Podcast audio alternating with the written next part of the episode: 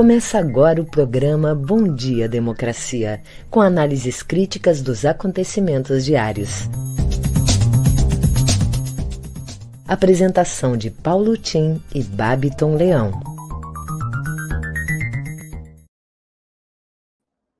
Bom dia, democracia, bom dia, democratas de todos os quadrantes do Brasil caros internautas que nos acompanham nesse programa, meus caros colegas de trabalho e convidados e convidadas de hoje. São oito horas em Brasília, capital da esperança de todos os brasileiros nesse ano, da esperança de todos os brasileiros por uma renovação do comando da nossa nação. Bem, nesse dia quinta-feira, dia 28 de abril, celebra-se mundialmente o Dia da Memória das Vítimas de Acidentes de Trabalho. A data foi escolhida em razão de um acidente que matou 78 trabalhadores em uma mina no estado da Virgínia, Estados Unidos, em 1969. A Organização Internacional do Trabalho desde 2003, consagra a data à reflexão sobre a segurança e saúde do trabalhador. E no Brasil, essa data é celebrada desde 2005. A propósito, o Brasil é o segundo país do G20 com maior mortalidade em acidentes de trabalho. De 2002 a 2020, o país registrou taxa, taxa de óbitos a cada de seis óbitos a cada 100 mil empregos. No mundo, um trabalhador morre por acidente de trabalho ou doença laboral a cada 15 segundos. De 2012 a 2020, 21.467 desses profissionais eram brasileiros. Isso representa essa taxa de seis óbitos para cada 6 mil. Entre os países do G20, o Brasil ocupa segunda colocação, apenas atrás do México, que tem oito óbitos a cada 100 mil vínculos de emprego.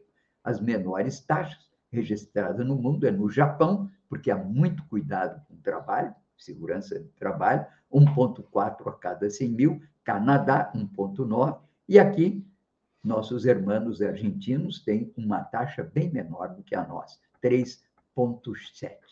Em oito anos, foram registrados no Brasil 5,6 milhões de doenças e acidentes de trabalho que geraram um gasto previdenciário que ultrapassa 100 bilhões de reais.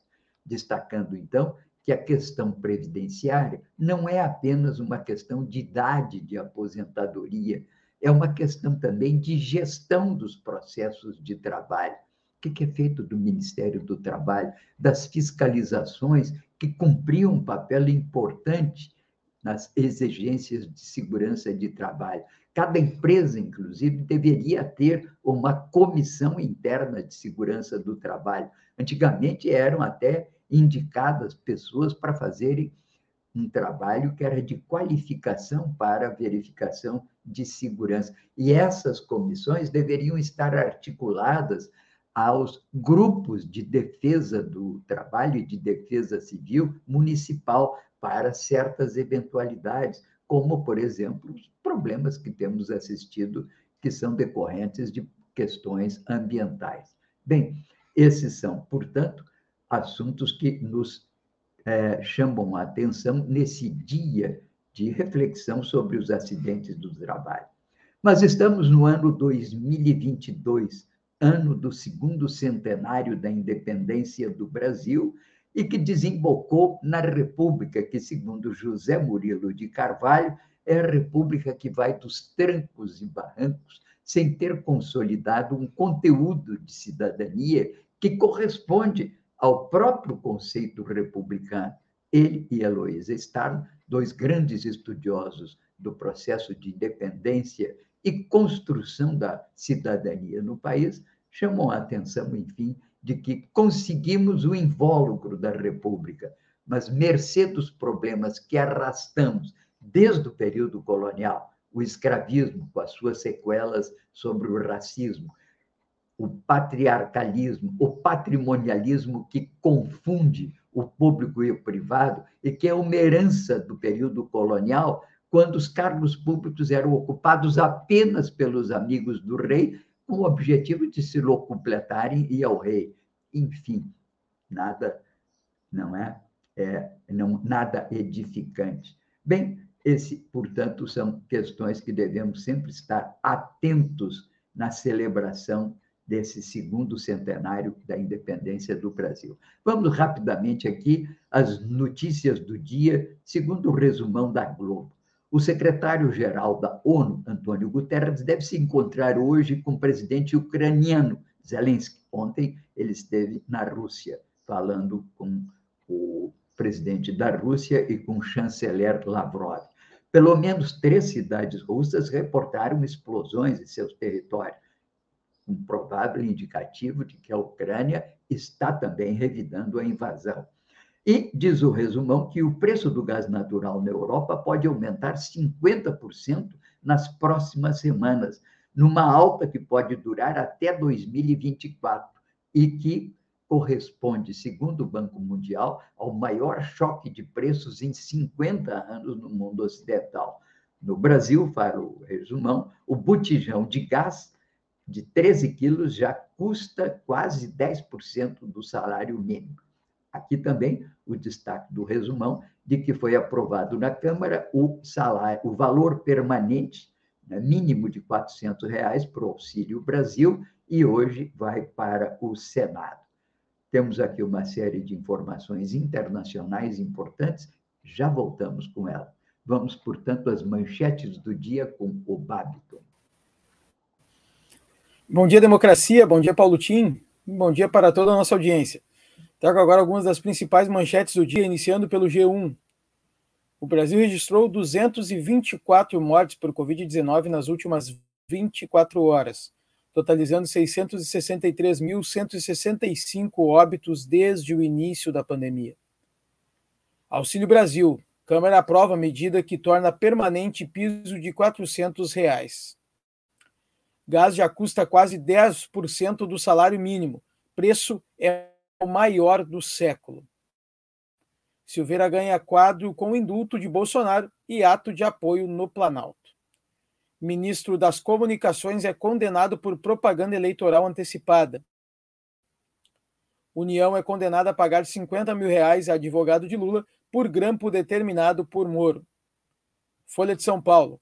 Bolsonaro promove evento oficial contra o STF e cobra militares na apuração dos votos.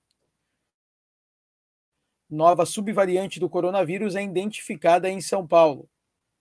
STF forma maioria para derrubar decreto de Bolsonaro sobre fundo ambiental. Na CNN Brasil, Ciro diz que aceita conversar com terceira via se não virar com chave. No Estadão, Bolsonaristas perdem disputa e Arthur Maia assume presidência da CCJ. Jornal Brasil de Fato. Estudo realizado por três pesquisadores brasileiros a partir de dados abertos da agenda oficial da presidência mostra que o presidente Jair Bolsonaro PL trabalha menos horas que um estagiário e carga vem reduzindo. No nosso Bom Dia Democracia de hoje, Paulo Tim, quinta-feira, 28 de abril, nós vamos receber o escritor, consultor, bacharel em Direito e ex-vereador de Poa, Adelicel, que vem nos trazer nomes que ninguém esquece na capital gaúcha. E também a juíza aposentada, membro do Comitê Facilitador do Fórum Social Mundial Justiça e Democracia, Raquel Braga, que vai nos trazer o eixo 2, que acontece hoje no Fórum. Em seguidinha, eu volto com o Boletim Coronavírus com a situação de Porto Alegre. É com você, Paulo Tim. Ok, Babton, muito obrigado. O Bom Dia Democracia é um programa que vai ao ar com apoio da Central Única dos Trabalhadores Rio Grande do Sul, a Durg Sindical e Cressol. Somos um contraponto à grande mídia corporativa na defesa da informação diligente e transparente como um direito da cidadania e da democratização da imprensa nos termos da Carta Mundial da Mídia Livre, aprovada no Fórum Mundial em 2015. Eu sou Paulo Tim e registro temas aqui comentados nos respectivos links no meu Facebook e que vão também anotadas na newsletter diária correspondente que enviamos a todos os interessados. Vamos rapidamente aqui às manchetes, não é, das capas dos principais jornais do país. O Globo, Rio de Janeiro, inflação dispara e chega a 12% nos últimos 12 meses. IPCA 15 prévio de abril, prévia de abril, chega a 1,73%, puxada por energia e alimentos. E o Brasil, de fato, traz um comentário sobre esse assunto, mostrando que a gasolina mais cara da história é que está puxando realmente esse processo.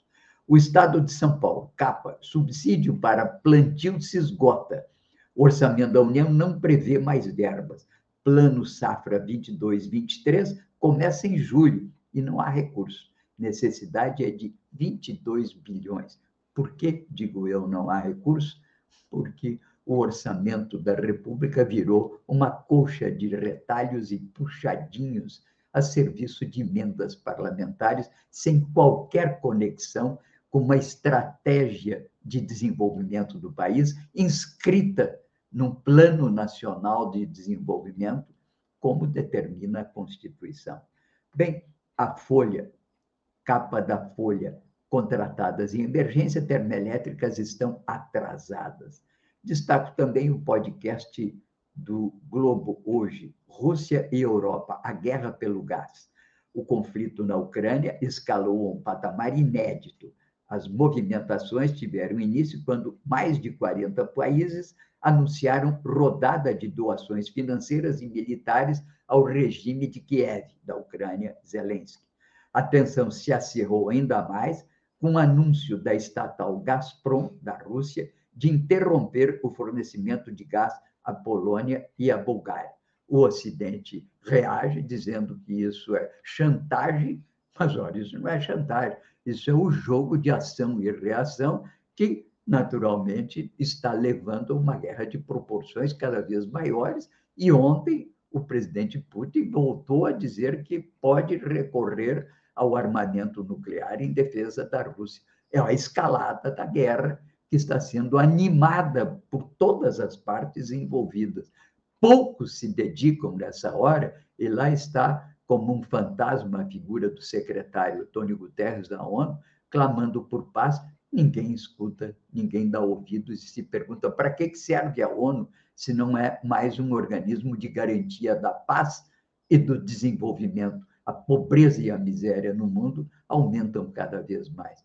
Vivemos dias muito tensos. E o café da manhã do Grupo UOL volta os olhos para Cuba, e diz que centenas que foram detidos nas manifestações que começaram em julho de 2021 têm sofrido penas duríssimas e têm sido, naturalmente, objeto de crítica da opinião pública eh, internacional. Bem, aqui quero voltar um pouco aos assuntos internacionais também, para destacar que há preocupações no mundo inteiro. O Banco Mundial destaca que, como eu disse, é o maior choque de preços que vivemos em 50 anos e nada indica que isso vai morar, vai melhorar. Enquanto isso, os processos eleitorais refletem essa tensão. Os franceses, por exemplo, na sua grande maioria, 61%, segundo pesquisas, querem que agora o Congresso da França seja ocupado por uma oposição que contrabalance o Macron. Aqui, o presidente Boric, no Chile, há poucas semanas do cargo, despenca a sua popularidade para 36%, começa a enfrentar tensões de rua e uma greve de caminhoneiros que querem gasolina, diesel mais barato e segurança nas estradas. E, como eu disse, né, a advertência de Putin para a guerra é, nuclear, e recurso a armas nucleares, e essa questão da inflação no mundo. Nos Estados Unidos, depois de quatro décadas, a inflação começa a corroer, a derreter os salários. E a disparada de preços impacta, naturalmente, as eleições previstas ainda para esse ano e que devem certamente levar a uma perda da maioria de democratas ao governo Biden. Fica cada vez mais frágil a posição dele. Bem, também aqui notícias internacionais relatam que continua esse surto misterioso de hepatite em crianças, dezenas de casos graves de inflamação no fígado registradas em vários países. Ninguém sabe ainda quais são as causas da doença, mas talvez seja uma relação com Covid. E se aqui nós estamos respirando mais aliviados com Covid, a China continua preocupada com Xangai e outras quatro províncias sob lockdown. E, além disso, relata o primeiro caso humano de gripe aviária, dita H3N2. E casos de sarampo no mundo inteiro aumentam em 79% nos dois primeiros meses deste ano. Doença contagiosa gravíssima e cuja expansão provavelmente está ligada à diminuição das, da vacinação no mundo inteiro, aqui no Brasil também. Bem, vamos agora então ao boletim coronavírus aí com o Babton. Bom, Paulo Tim, vamos lá trazendo aqui o painel Saúde e Transparência Covid-19, que é disponibilizado pela Secretaria Municipal de Saúde de Porto Alegre e foi atualizado ontem às 9 horas e 59 minutos da manhã. No momento, Porto Alegre encontra 80,64% da ocupação de leitos de UTI. E desses, desses pacientes né, que estão internados na, nos leitos de UTI, 28 são confirmados com coronavírus. É um número que vem diminuindo bastante. Até o momento, a capital gaúcha já registrou 251.539 casos de Covid-19 e, infelizmente, 6.213 óbitos. A gente pode ver pelo gráfico que o número agora está bem, até está muito estável, né? Diminuiu bastante, chegou a 11 lá no início no meio de abril, no dia 15 de abril, depois teve uma leve subida e voltou a diminuir. No dia 25 de abril, atingiram 49 casos de leitos de UTI com pacientes coronavírus e agora, por último, no, ontem no registro, 28 pacientes com Covid-19 registrados nos leitos de UTI da capital gaúcha. Os novos casos por dia nas últimas duas semanas contabilizados aqui no gráfico mostra que os números também deram uma diminuída, os números de casos diários por coronavírus na capital, mas ainda se mantém alto, 138 no dia 17 de abril, no dia 12 de abril, 166 casos registrados num, apenas em um dia, e no dia 21 de abril, 56 casos. Então, ele é bem estável e ainda temos números altos sobre registros de coronavírus em apenas um dia na capital e os números de óbito se mantêm em média em um óbito por dia. Lá no dia 15 de abril tivemos dois óbitos, mas tivemos mais de, de cinco dias nas últimas duas semanas de dias que não registraram óbitos por coronavírus em Porto Alegre. O boletim coronavírus de hoje fica por aqui. Em seguidinha eu volto com as notícias locais. É com você, Paulo Tim. Que é realmente a situação é, do, do do Covid ainda requer cuidados, e o pior, né? Está voltando o sarampo e a dengue aqui no Paraná, 90, no sul do Paraná, 94 mil casos, também alastrando-se sobre Santa Catarina e Rio Grande do Sul. Aqui em Torres já temos casos de dengue. Bem, enquanto isso, vamos a uma observação que eu hoje destaco aqui e que gostaria de refletir um pouco que é sobre o continente latino-americano. O Conselho Regional de Economia do Rio de Janeiro fez uma edição especial sobre a situação da América Latina, com vários artigos interessantes, e este editorial que eu leio. Após México, Argentina, Bolívia, Peru, Honduras, Chile, a Colômbia pode ser o próximo país latino-americano a eleger um governo de centro-esquerda. Estamos diante de uma nova onda vermelho ou rosa na região, o que, que estaria por trás disso? Vários autores se manifestam, destacando que há realmente uma abertura para a, o centro-esquerda em decorrência do fracasso de da opção neoliberal que vinha sendo seguida nos últimos 10 ou 15 anos. E isso, então, abre perspectivas de renovação. Aqui, essa onda só pode se estruturar, diz um dos autores, como eixo num outro modelo de desenvolvimento. William Gonçalves, por exemplo, da Universidade Estadual do Rio de Janeiro, ressalta que o panorama político amplamente desfavorável às forças de direita indica que as práticas econômicas de inspiração liberal não são capazes de melhorar os índices sociais. Já Maria Helena Rodrigues, da PUC do Rio, trata da eleição presidencial em maio na Colômbia, acreditando que a sociedade daquele país está mobilizada para uma mudança profunda que desafie 40 anos de neoliberalismo, de desigualdade e exclusão. Lembrando que a Colômbia é o país que provavelmente mais se aliou aos Estados Unidos, em decorrência, inclusive, dos programas de combate à droga. Bem, somando-se essas análises da publicação do Conselho de Economia, em que, inclusive, eu mando hoje indicadas, caso vocês queiram ler, vão aí com os respectivos links, o professor Zé Luiz Fiore, cientista político da Universidade do Rio de Janeiro, já havia escrito algumas semanas artigos sobre a América Latina, no qual destaca esse caráter de gangorra esquerda-direita no continente e fala da imperiosa necessidade de seus países se livrarem do jugo do consenso de Washington, que o sustenta e impõe, através de uma política externa verdadeiramente independente. Aqui nossa sugestão para a restauração urgente do movimento dos não alinhados, que nas décadas de 60 e 70 do século passado teve importante papel no cenário internacional.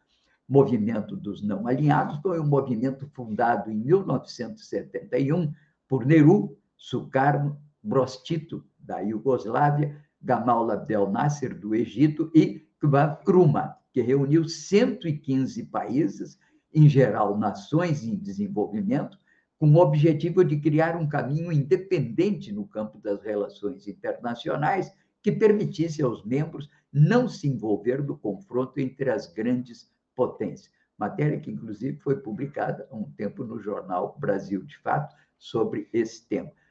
Portanto, a situação da América Latina vai se abrindo para uma renovação política, mas tem como, digamos, problema fundamental a definição de estratégias de sustentação de suas políticas de desenvolvimento. O que fazer, como fazer, que instituições fazer e que alianças criar no cenário internacional que lhe permitam enfim, cada um dos países encontrar o seu caminho próprio. O cenário internacional geopolítico está muito conturbado, tende, depois dessa guerra da Rússia com a Ucrânia, a se dividir em dois blocos, um bloco atlântico e um bloco que poderíamos chamar de mediterrâneo, com epicentro na China, como país de maior poder de desenvolvimento, mas que não significa necessariamente a inclusão de países num ou outro desses blocos.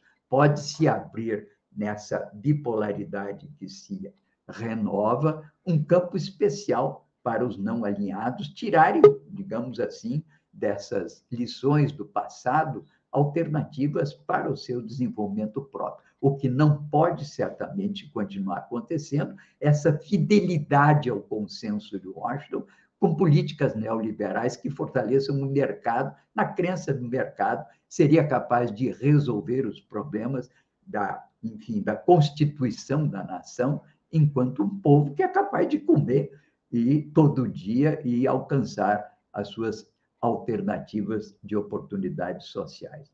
Bem, vamos então às notícias locais com o Bacton. Vamos lá, Paulo Tim, trazendo as notícias locais aqui do Matinal. Número de vítimas da dengue em 2022 já é o maior da série histórica no Rio Grande do Sul. O número de óbitos causados pela dengue subiu para 12 no Rio Grande do Sul, o que fez de 2022 o ano com maior mortalidade ocasionada pela doença desde o início dos registros em 2000. Em todo 2021 haviam sido registrados 11 mortes.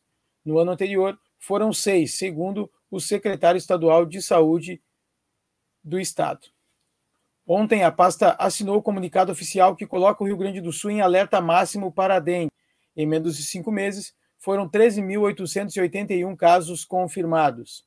De acordo com a Secretaria Estadual de Saúde, ainda que 85% dos casos se concentrem em 24 municípios, onde mora cerca de um quarto da população gaúcha, 442 das 497 cidades do estado foram consideradas infestadas pelo mosquito Aedes aegypti, transmissor da dengue.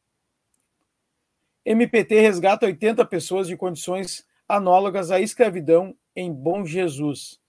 Uma operação conjunta entre Polícia Civil e a Superintendência Regional do Trabalho no Rio Grande do Sul e pelo Ministério Público do Trabalho, MPT, realizada em Morro Chato, interior de Bom Jesus, resgatou 80 trabalhadores em situação análoga à escravidão. Conforme apurado pelo Matinal, com esta operação, chegou a 103 o número de pessoas resgatadas em condições semelhantes à escravidão no Rio Grande do Sul apenas neste ano. Em 2021 foram 76. Na propriedade rural de Bom Jesus, voltada para a colheita de maçã, foram constatadas diversas irregularidades, como alojamento em péssimas condições, alimentação insuficiente e humilhações. As pessoas uh, resgatadas são oriundas dos estados da Bahia, Paraíba e Maranhão. Após a operação, o segundo MPT, houve apuração e garantia de pagamento das verbas rescisórias dos trabalhadores. No início da madrugada de ontem, os empregados embarcaram em ônibus que os levariam de volta às suas localidades de origem, custeados pelo empregador, que, conforme o desenrolar da investigação, poderá ser preso. As notícias locais ficam por aqui. Em seguidinho eu volto com a convidada e o convidado do dia. Com você, Paulo Tim. Ok. O Matinal também hoje destaca uma história estranha, um professor de Pelotas, né, que, por associar a questão climática a questões da lavoura, quase foi linchado. Vou ler melhor isso para voltar a comentar amanhã. Vamos ver se conseguimos que a nossa colega de Pelotas nos explique melhor isso oportunamente, não é, Babton? Bem, aqui ainda algumas notícias do Rio Grande do Sul. Escolas do campo de Piratini reivindicam o transporte na Secretaria de Educação de Porto Alegre. Mais de 340 alunos estão impossibilitados de retornar às aulas. Matéria também do Brasil de Fato de hoje destaca que Trio lidera Jam Session na inauguração do projeto cultural da Casa Rima, projeto quinzenal. Jam de quinta é nova opção cultural em Porto Alegre, entrada gratuita e cachê espontâneo. O Jam Session é uma, digamos, introdução, é uma espécie de ensaio ou introdução em que membros de uma banda de jazz fazem e que muitas vezes abre o espetáculo e abre, inclusive, para uma criatividade imensa. Lembrando que o jazz não é propriamente um gênero musical, segundo os entendidos, é uma maneira de tocar qualquer gênero musical. E no Brasil vem crescendo cada vez mais a, o interesse pelo jazz e a nossa rádio, Estação Democracia, dedica todas as madrugadas para o jazz, coisa que é do agrado dos aficionados pelo jazz. Bem, aqui também destaque que a Assembleia Gaúcha instala frente parlamentar em defesa das vítimas do Covid. Frente nasceu da reivindicação social pela construção de políticas públicas voltadas aos sobreviventes da pandemia. Muito importante que se assegure aos é, órfãos que perderam pais e mães uma garantia de educação e sustento até os 18 anos.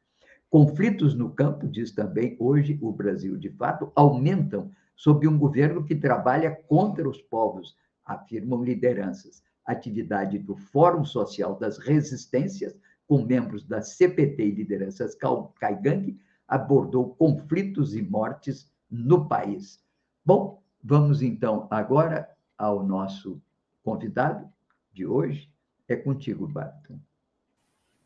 Bom, Paulo Tim, estamos no aguardo da, ju da juíza aposentada, a Raquel Braga, que já vai conversar conosco. Ela está trocando de ambiente lá aonde, no hotel que ela está. Então tá, aqui então trago mais notícias que estão no Brasil de fato de hoje. Servidores fazem ato unificado por reajuste de 10,06% em defesa do IP. Proposta do governo de reajuste de 6% para o conjunto de servidores pode ser votada na próxima terça-feira. Contratos de concessão de parques gaúchos acompanhados pelo Tribunal de Contas do Estado chegam a quase um bilhão, que é o somatório dos investimentos e custos de operação projetados ao longo de 30 anos. Aqui, lembrando, né, as opções para quem gosta de audiovisual. Oficina gratuita, do, de 2 a 13 de maio, Mário Quintana, e também outras iniciativas que já vamos falar sobre isso, da importância de termos um programa de apoio ao desenvolvimento do áudio, vídeo e filmes no estado do Rio Grande do Sul. Bem, é contigo, Babton. Vamos lá, Paulotinho. Recebemos agora a juíza aposentada e membro do Comitê Facilitador do Fórum Social Mundial Justiça e Democracia, Raquel Braga. Bom dia, Raquel. Seja bem-vinda ao nosso programa. Bom dia, Babton.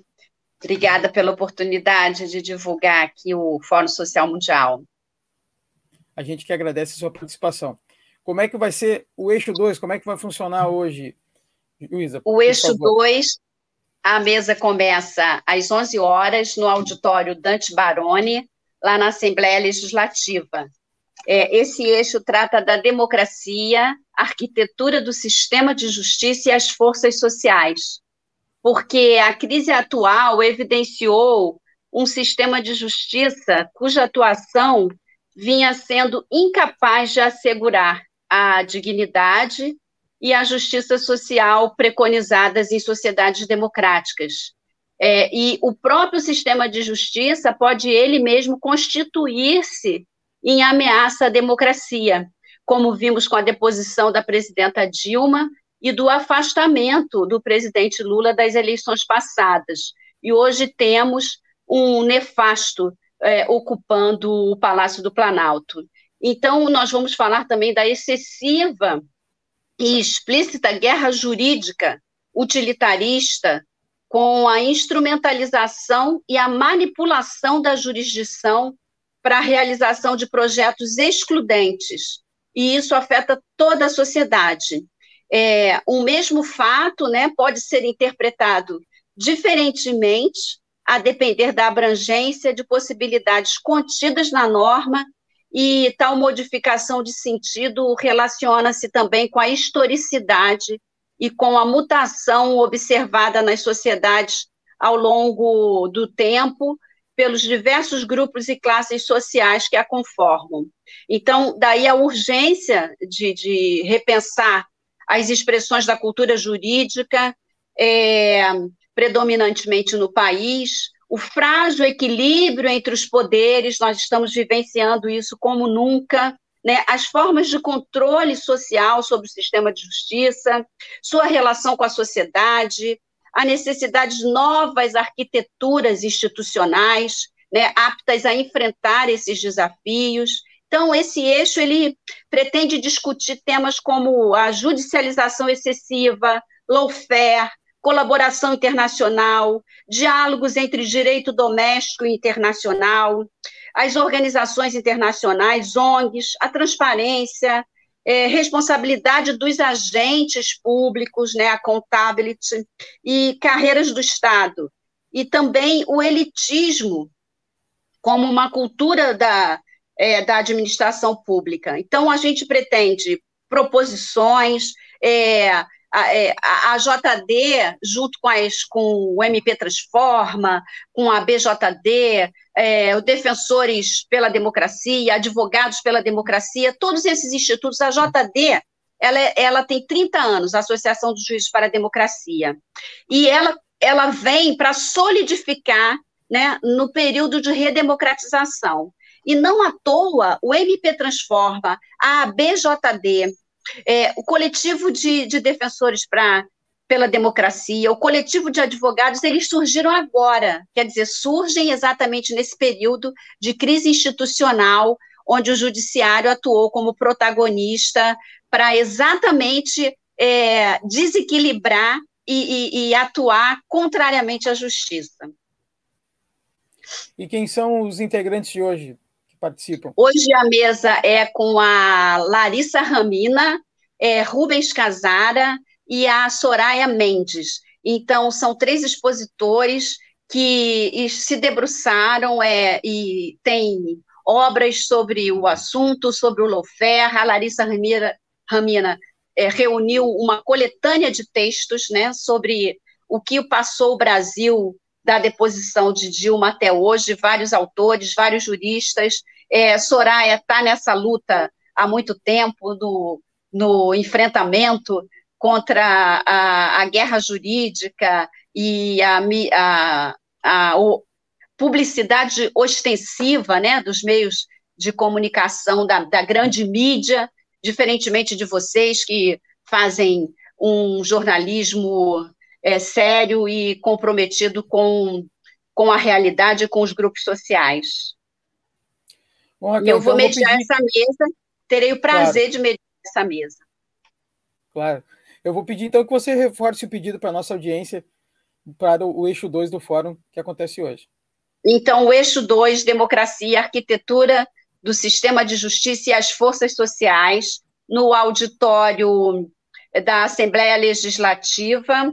É, esperamos vocês lá. Foi o mesmo local que ontem esteve uma mesa maravilhosa com Dilma, é, Luiz Nassif, a Marinete, mãe de Marielle, e a Ana Paula, nossa querida Ana Paula, representante das mães de Manguinhos que perderam seus filhos assassinados. Então, nesse mesmo auditório, é, lá na Assembleia Legislativa, na Assembleia Legislativa, contamos com vocês às 11 horas. Um bom dia, um bom dia aos seus ouvintes e tudo de bom para vocês, vida longa para o seu canal. Muito obrigado pela sua participação, um ótimo dia e até uma próxima. Até a próxima, obrigada. Bom, Paulo Tim, volto com você e em seguidinho aqui eu retorno com o nosso convidado, Adelicial. É com você, Paulo Tim. Ok, muito importante acompanharmos, né? O fórum vai se realizando em Porto Alegre. Bem, aqui não é uma. É, só podemos dizer mesmo isso, né? O abominável homem das cavernas, com longa ficha de insubordinação na vida privada, também pública, mas defensor incansável da liberdade dos lobos, esquecendo-se que a liberdade dos lobos, como disse o Gabeira ontem numa intervenção dele, é a morte das ovelhas, dos cardeiros, né? Mas indultado de seus crimes pelo presidente Bolsonaro, outro defensor da liberdade dos lobos, é homenageado ontem, homenageado no Palácio do Planalto, e na Câmara dos Deputados, onde chegou ontem ovacionado muitos de seus pares, né? E para pasmo de muita gente, né?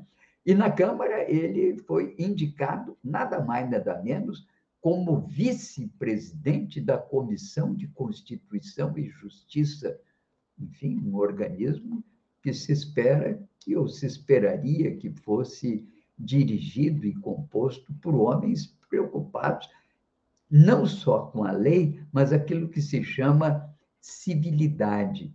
A civilidade não está escrita como regulamento compulsório, mas ela trata das regras de convivência no âmbito social da família, da empresa, na rua, não é? E na sociedade. As regras de civilidade impõem uma certa capacidade de respeitar, inclusive, as expressões que nós usamos. Minha mãe sempre dizia: se você disser o que quer, vai ouvir o que não quer. E provavelmente, não é como dizia outro dia, eu assistia um documentário aqui americano e dizia uma moça que a mãe dela tinha ensinado que quando ela saísse à rua, ela cumprimentasse alegremente as pessoas antes de saber, entende, se as pessoas responderiam ou não, porque isso é uma regra de civilidade, é o três palavrinhas mágicas, o com licença, o muito obrigado e, não é, associado com essas palavrinhas mágicas também, o comportamento correspondente a essa convivência. Bom, o nosso abominável homem das cavernas assume então a cadeira, além da CCJ, em cinco comissões na Câmara. Bom, maioria das críticas foi feita por membros, naturalmente, do Congresso, que consideraram esse ato um escárnio. Mas ele foi vivamente ovacionado ontem no Planalto e, diz ele, entende que está indultado e carrega né, a carteirinha de honestidade, né, agora que é o diploma do seu indulto, que ele mandou fazer um quadrinho. Enfim, esse é o nosso Congresso Nacional. Bom, vamos então ao Babiton. Vamos lá, Paulo Tim. Recebendo agora, então, o escritor, consultor, bacharel em Direito e ex-vereador de Poa, Adelicel. Bom dia, Adeli. Seja bem-vindo. Bom dia, é um prazer estar aqui. Saúdo todos os nossos ouvintes. Hoje quero saudar de modo especial o Inácio Benicá, que é o gerente da Cressol aqui de Porto Alegre, sempre atento na audiência. A Cressol é apoiadora institucional aqui desse canal. Uh, eu prometi falar de lugares que a gente não esquece, ou melhor, nomes que a gente não esquece. Eu perguntaria a qualquer pessoa hoje em Porto Alegre onde fica a Praça General Osório e a maioria das pessoas não saberia e outros teriam muita dificuldade em localizá-la no Alto da Bronze. Ah, sim, falar Alto da Bronze, todo mundo sabe onde fica, ao lado do Colégio Ernesto Dornelles, no lado oposto da sede eh, do Tribunal Regional Eleitoral, aquela pracinha que tem, inclusive, uma escola infantil, Capão Amarelo, aquela praça é conhecida como Alto da Bronze. Ela foi imortalizada numa canção feita pelo Toguinha, que é um jornalista das antigas, eh, e com a música do Paulo Coelho, que era um exímio pianista que muito jovem morreu aqui em Porto Alegre aos 30 anos de idade. E foi imortalizada essa canção Alto da Bronze é, Regina. Tá? Tratava-se de uma mulher que morava naquelas redondezas e que era muito bonita, muito famosa, muito comentada. Ninguém se esquece. Alto da Bronze é o nome que todo mundo utiliza. Depois eu perguntaria onde fica a Praça Marechal Deodoro. As pessoas provavelmente teriam outra grande dificuldade. Hein? Nada contra o Exército, hein? General Osório, agora o Marechal Deodoro. Trata-se da Praça da Matriz. Esse é o nome que todo mundo sabe, todo mundo fala, mas o endereço oficial, por exemplo, da Assembleia Legislativa do Estado é Praça Marechal Deodoro, sem número. Tá? Essa praça fica na frente da Matriz, por óbvio, onde nós temos um monumento magnífico ao Júlio de Castilhos. Mas há outros nomes. Talvez, falando na rua eh, Vigar José Inácio, o pessoal mais novo, tá? eu diria o pessoal de 70 para cá, é, vai comumente saber onde fica esse local. Mas o pessoal mais antigo fala sempre a Rua do Rosário. E muita gente ainda hoje fala, ah, lá, na, lá naquela, na Rua da Galeria do Rosário. Tanto que a galeria levou o nome de Rosário. Nós tínhamos uma parte de uma praça aqui em Porto Alegre chamada Senador Florencio. Felizmente, foi unificado a praça e hoje ela se chama Praça da Alfândega. E aí todo mundo sabe é, a Praça da Alfândega. Mas quando acontece a Semana Farroupilha, ou o mês Farroupilha aqui em Porto Alegre, o pessoal fala no acampamento é, do Harmonia, do Parque Harmonia. Esse é o nome tradicional. Ninguém sabe, ou poucos sabem, que aquele parque, mesmo com a insistência da Zaruora, chama-se Parque Maurício Sirotsky Sobrinho. Ele é o Parque da Harmonia. E assim nós temos muitos outros exemplos em Porto Alegre em que os nomes antigos eles acabam se impondo. Muita gente ainda hoje fala na rua Cabo Rocha, que é uma rua da Zenha, né, que foi trocada de nome. Ah, esse cabo teve envolvido na Guerra Farroupilha, porque foi ali exatamente na Ponte da Zenha onde se deu a invasão de Porto Alegre, comandada pelo Onofre Pires e pelo Gomes Jardim, no dia 20 de setembro, e aí uh, deram o nome daquela rua de Cabo Rocha, mas como seria uma rua de prostituição, de bagunça, etc e tal, ela mudou de nome. Né? Uh, e assim nós temos outros tantos uh, exemplos em Porto Alegre em que os nomes tradicionais eles permanecem. Rua dos Andradas, claro que o endereço oficial já se fala Rua dos Andradas, mas a maioria das pessoas ainda se refere à Rua da Praia. Ah, bom, agora reformar, restaurar a Rua da Praia. Né? Dificilmente alguém fala na Rua dos Andradas, né? mas se fala na Rua da Praia. E assim eh, se fala sucessivamente. Ainda há aqueles que falam no caminho do meio, que é a antiga Oswaldo Aranha Protásio Alves, né? era o caminho do meio, que ia em direção a Viamão, e agora também os fundos de Alvorada, e não é, não é fortuito que, ao terminar a Avenida Protásio Alves, a pista que segue em direção a, e adentra Viamão chama-se Caminho do Meio. Uh, Caminho Novo era um nome tradicional, e ainda alguns falam, da Voluntários da Pátria. Então, Babiton, são algumas questões que eu queria trazer aqui para os ouvintes hoje, de nomes que ficam gravados em nossa memória tá? e que dificilmente uma outra nominação venha a substituir. Estou fazendo, inclusive, um levantamento de outras ruas que mudaram de nome, que as pessoas às vezes não sabem, mas vou dar um exemplo aqui, já que falamos da Semana Farroupilha. 20 de setembro é uma rua importante hoje na Zenha, mas ela era uma rua menor uh, no bairro Medianeira, que foi em 1936 trocada para a rua Caieira, também em homenagem a, a uma batalha dos farrapos no interior de São Cepé. Toda essa região da Zenha e Medianeira, normalmente você vai encontrar nomes que digam respeito à questão da Guerra dos Farrapos. Onofre Pires e Gomes Jardim têm nomes ali próximos e assim por diante. É isso, por hoje.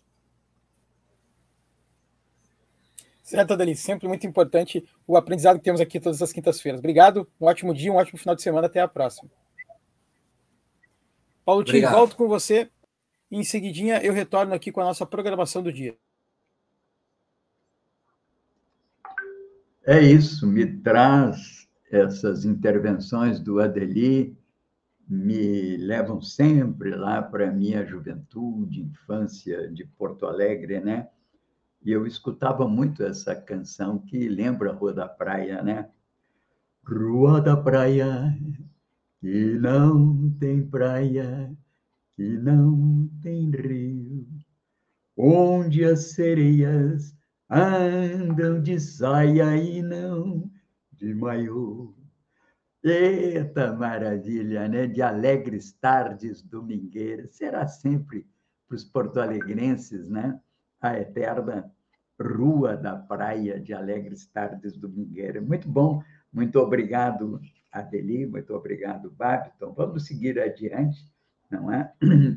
Porque muitas coisas sempre ainda a comentar nessas nossas manhãs do Bom Dia Democracia. Eu queria destacar aqui um pouco as, as opiniões que geralmente trago aqui, que são ideias que estão circulando na grande imprensa e que dão um pouco do tom que a opinião pública vai fazendo da conjuntura. Né? O Luiz Carlos Azedo traz um artigo dos Diários Associados, um dos melhores jornalistas e analistas políticos do país, a longa angústia da terceira via na corrida presidencial, que parece que já está colocando as moscas né, no seu devido lugar, né, que ficaram ali circulando, procurando um lugar, que é o caso do Moro e é o caso do nosso Eduardo Leite, que, voltando aos pagos, dizem que se prepara para tentar o seu retorno ao Palácio Piratini. O Hélio Schwartzman fala sobre o jogo pesado bolsonarista. E a Marilis Pereira Jorge trata de um peso e duas medidas.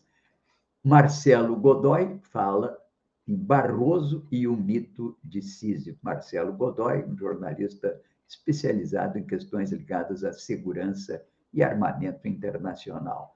Bernardo Melo Franco pede mais Lexotan, por favor, para amenizar a crise. E Vinícius Torres Freire traz um artigo com o título O dólar e a ruína brasileira, e que eu destaco como o mais interessante, que me chamou mais atenção nesse elenco de opiniões de ontem, publicado na Folha de São Paulo. Diz ele: sem projeto, economia à deriva e deprimida padece também de epidemia de destruição institucional.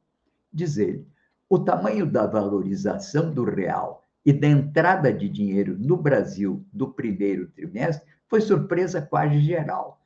Fez com que a manada dos mercados financeiros, então pessimista quanto ao câmbio, mudasse de direção. Parte do gado até passaria a correr para a porteira do dólar a 4,50. Desde a semana passada, os bois se atropelam na direção contrária, porque a biruta da finança mundial virou, sabe-se lá quando o dólar já está perto de 5 outra vez. Na maior parte do tempo, os mercados daqui são toureados pelo que se passa nas praças do centro do mundo. Talvez o preço do dólar fosse um tanto menos instável se a economia brasileira não fosse tão conturbada, se tivesse crescimento regular, inflação estável e dívida pública contida, agora explodindo com essa taxa de juros que vai engolindo praticamente metade do valor dos tributos é consumida pela, pelo custo da dívida. Bem, do perdão de Jair Bolsonaro para o deputado Ferrabras das Cavernas, o homem abominável, o nome das cavernas, como falei há pouco, a presidência da República entrega mais e mais poderes sobre o orçamento ao Centrão, a fim de avançar com decreto sobre a ordem constitucional restante e fazer campanha golpista impune.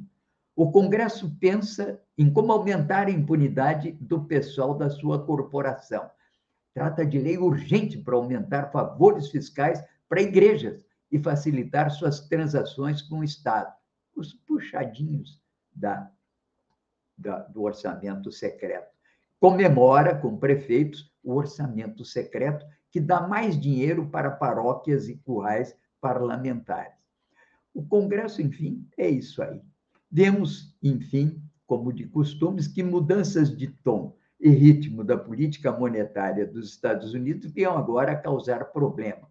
O Fed, que é o Banco Central dele, está endurecendo o jogo e, ainda pior, talvez a China cresça menos por causa do Covid. Com essas reviravoltas, as crises financeiras no Brasil vão se agravando resistimos ainda menos tanto aos paniquitos de curto prazo quanto à mudança climática da finança do mundo. Em vez disso, ora nos dedicamos a abalar ou destruir as instituições da nossa democracia, sempre fraquinha, separação entre poderes, garantia de eleições regulares, responsabilização de autoridades, laicidade do Estado, tudo isso foi para o beleléu. Notem, uma lista de sintomas de uma ruína que estamos vendo por esses dias, mas que apareceram faz quase uma década. Bom, o Babiton, é contigo, Babiton. Vamos lá, Paulo Tim, trazendo a programação do dia aqui da rede.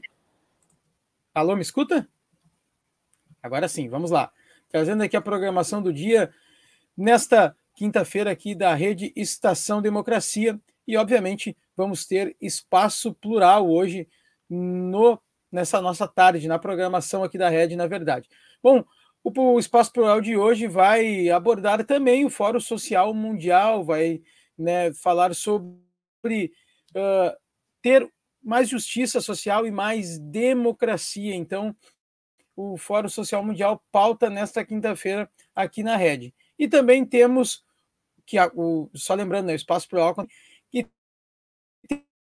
temos o Estação Prata da Casa, que acontece todas as quintas às 16 horas. E hoje, o Prata da Casa, que é apresentado o Isaac, Isaac perdão, aí de sua trajetória profissional aqui nos canais da Rede e também dos parceiros. Aproveita, vai lá, você que ainda não assinou o canal, ativa o sininho e faz isso agora. Fortaleça cada vez mais a ideia da Rede no Facebook, Instagram, Twitter, Spotify e no estaçãodemocracia.com. Você nos ajuda muito a manter aqui a Rede Estação Democracia, fazendo um trabalho independente diário, trazendo muita informação e cultura, também debates políticos, tudo aqui nos canais da Rede. Então, a gente agradece muito a todo mundo que participa diariamente, mensalmente, mens, uh, uh, toda semana, né? E também quinzenalmente, que às vezes temos o Ciência Fácil, que é a cada 15 dias. A gente agradece todo mundo que está sempre conosco, que curte, que compartilha e que nos dá essa audiência diária. Paulo Tim, volto com você. Um bom dia, democracia, e até amanhã. É isso aí, Babiton. Muito bem, muito obrigado. Chegando o fim da semana, nós começamos já meio cansado a trocar as pernas, trocar as palavras, né? Eu aqui até já cometi um erro, daqui a pouco eu vou corrigir, né? O que, que eu tinha errado, Gilmar? Era uma data aqui que eu errei já vou consertar. Bem, para finalizar a nossa programação de hoje, não tenho nenhuma efeméride especial. H3N8. É, ah, não, é, é eu estava falando sobre a, gri, a, gripe aviária que voltou na China, eu disse H3N2, é H3N8. Enfim, é a quinta-feira, mas amanhã nós cestaremos e aí já estaremos reconfortados. Mas voltemos às quatro grandes crises que afetam o Brasil, de alguma maneira, e que vão se projetar ainda durante um tempo. Né?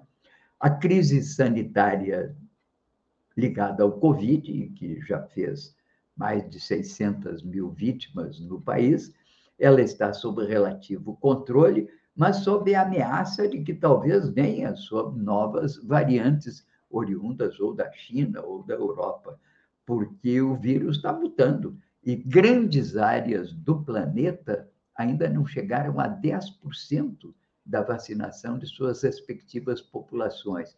Ou seja, conseguimos aqui arrefecer o ímpeto da doença, mas não há garantias de que esse problema esteja sanado.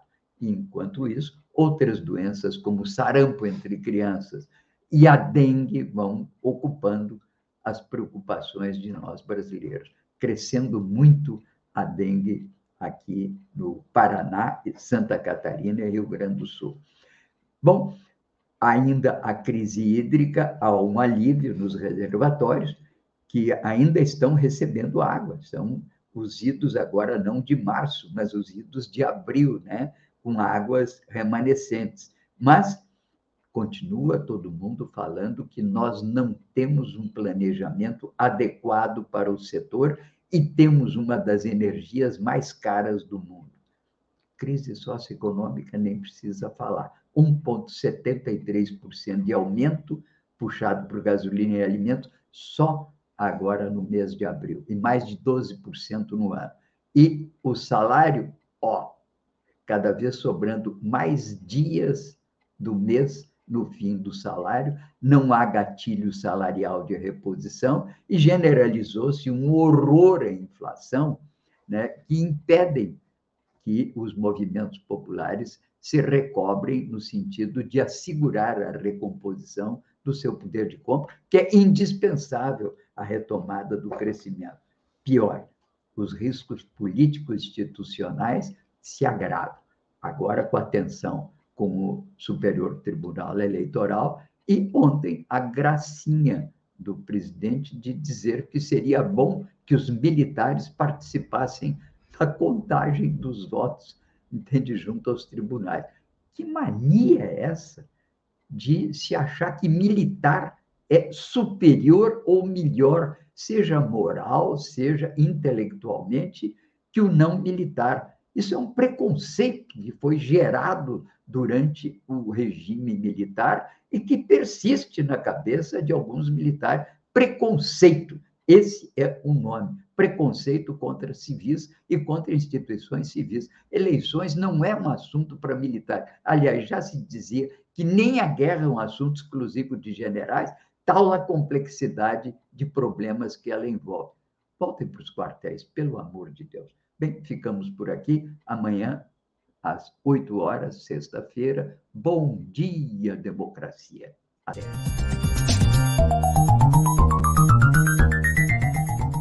Este foi o programa Bom Dia Democracia. Nos encontramos amanhã às 8 horas.